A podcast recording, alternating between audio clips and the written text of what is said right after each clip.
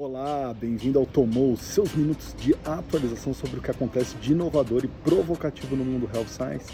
Eu sou Paulo Crepaldi e aí, gente, como é que vocês estão? No programa de hoje vou falar do relatório da DHC Group da WeGo, que fala sobre o papel das redes sociais para os pacientes, tá? Para os influenciadores pacientes. Mas antes disso, tem um monte de coisa legal para falar no episódio de hoje. Fica ligadinho aqui com a gente. Nos Estados Unidos, os serviços relacionados à estética estão vendo um boom. Tanto que o título dessa matéria da, do The Atlantic é Botox Wild, né? Wild, é, então assim, a, a estética está indo à loucura, tá? O difícil mesmo de hoje vai ser lidar com a obra. Já dizia o meu amigo Luba, escolha a sua playlist favorita da pandemia, barulho de obra, criança chorando, cachorro latindo, você escolhe aqui, hoje vai ser de obra, tá? O que, que eu quero falar desse artigo? A pandemia isolou tudo, então isolou as pessoas de frequentarem a vida social, isolou as pessoas, muitas decidiram não fazer suas consultas, foram fazer consultas em telemedicina, ou seja, sem vida social, os cosméticos não foram tão utilizados como eram, então eles deixam de fazer tanto sentido. Mas os relatórios é, que citam na matéria do The Atlantic fala desse boom que está acontecendo agora em 2021. Por quê? 20% dos adultos americanos já foram vacinados e as pessoas agora começam a já pensar e começam a pensar na vida social, voltar para os barzinhos. No Rio de Janeiro já foi liberado, né, no estado do Rio de Janeiro já foi liberado já uh, esse tipo de ambiente. Então você volta a outras pessoas presencialmente, começa a sair socialmente e aí a estética, a maquiagem, a barba em dia ou não, igual a minha, é, cabelo, unhas, ou seja, há uma preocupação toda com a estética de volta, tá? E aí o que acontece? As empresas começaram a ver é, isso nas atividades, ou seja, as pessoas agendando é, consultas no dermatologista, em centros estéticos, é, apesar de ainda muitas delas terem quase que a maioria das suas lojas fechadas, estão abrindo uma ou outra, mas o volume está sendo maior do que o volume visto uh, o ano passado, tá? E o mais interessante que eu vi nesse relatório é que as pessoas não estão escolhendo fazer um único procedimento. Elas já estão querendo fazer uma série de procedimentos de uma vez só. Então, é uma nova realidade que nós vamos ter para esse setor com a volta da vida social.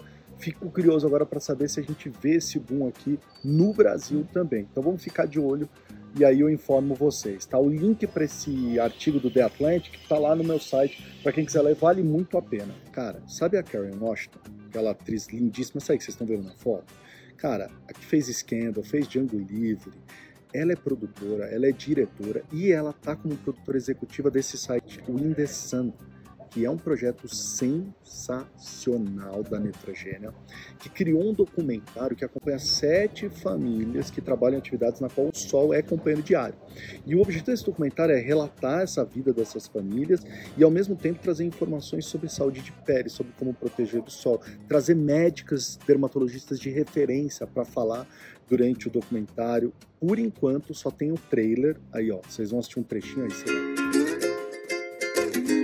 I love being out in the sun. The more sun I absorb, you know, I get that feel good feelings going on. The sun makes us happy. It's also good for us. Mas depois vão ser documentados, vão ser postados nas, nas redes sociais da Neutrogena, é, no YouTube, o link está lá no, no, meu site. O, o, o documentário está para sair agora na Primavera Americana. Agora, é, é um projeto inteligente, é, traz conteúdo em forma de entretenimento, que está dentro dessa categoria, fala de saúde, fala de ciência. É o que a gente precisa ver mais, as pessoas trabalhando mais com entretenimento.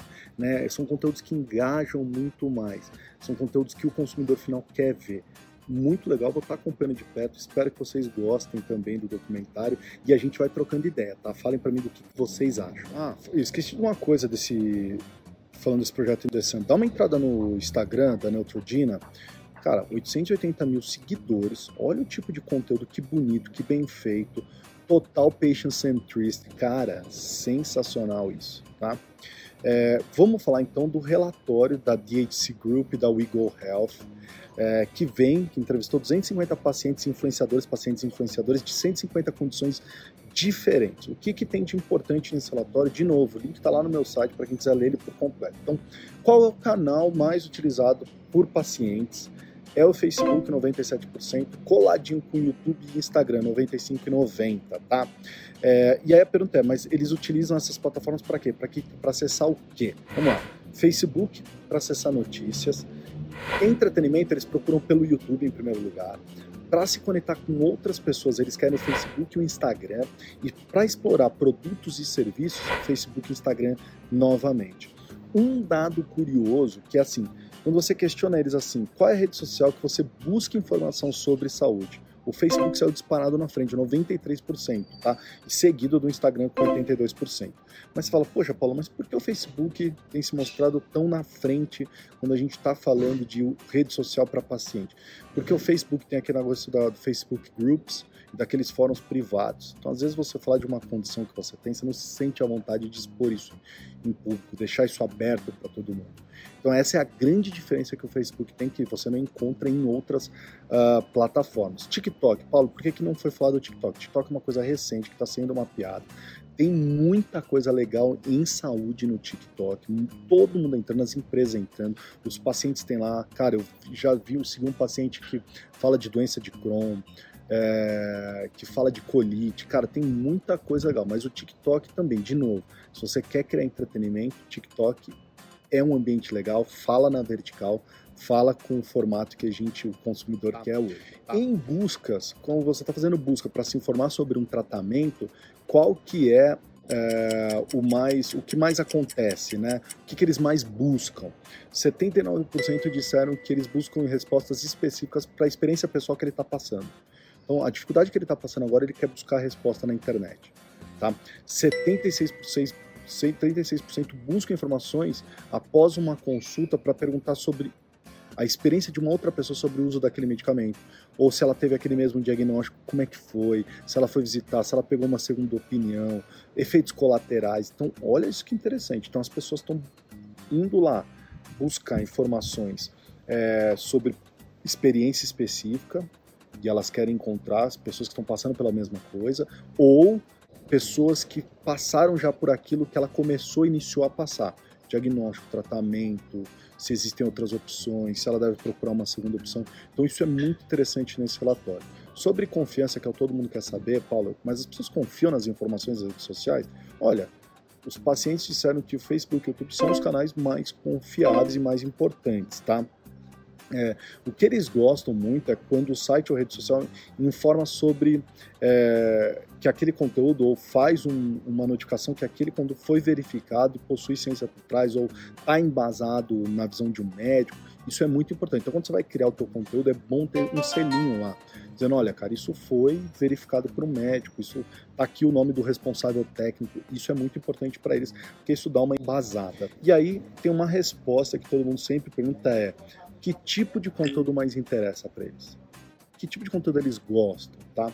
E aí vem, os conteúdos que eles mais gostam são informações sobre programa e suporte de paciente, história de outros pacientes, comunidades de pacientes, tá? Então, é, você ter sites que desmistificam, é, quebram aqueles paradigmas, explicam os mitos, tudo isso é muito interessante. Tá? O que a gente pode concluir olhando esse relatório de uma maneira geral para a gente começar a usar as redes sociais a nosso favor? Tá? Que é importante ter informações e respostas para cada ponto de um paciente e isso está separado para ele conseguir se localizar, entender que aquilo é um conteúdo para aquele momento dele, aquilo é um conteúdo para aquele outro momento. Então, isso é muito importante, tá? O que eles não querem ver, que a gente reparou, não querem ver conteúdo sobre medicação, falando do que aquela medicação faz, eficácia, isso não interessa muito para eles. O que eles querem saber é como que eu adapto essa medicação na minha rotina, como que eu faço um estilo de vida usando essa medicação. Esse tipo de conteúdo já é interessante. Ou seja, o conteúdo precisa ser humano, sobre o que eles estão passando, né? E não um robô que fica vomitando ciência, que a minha medicação é melhor ou pior. Não, eles querem algo que seja humano, que fale com a fase de vida deles, naquele momento. Oh. A frase que para mim fica de tudo isso é: ajude os pacientes a contarem suas histórias para outros. Então, se você conseguir ajudar esse paciente a contar uma história para o outro, se no, na tua rede social estiver contando uma história de um paciente para um outro, cara, é isso que eles querem. Yeah! Beleza? Essas segundas-feiras, uma maneira rápida para te provocar e te atualizar.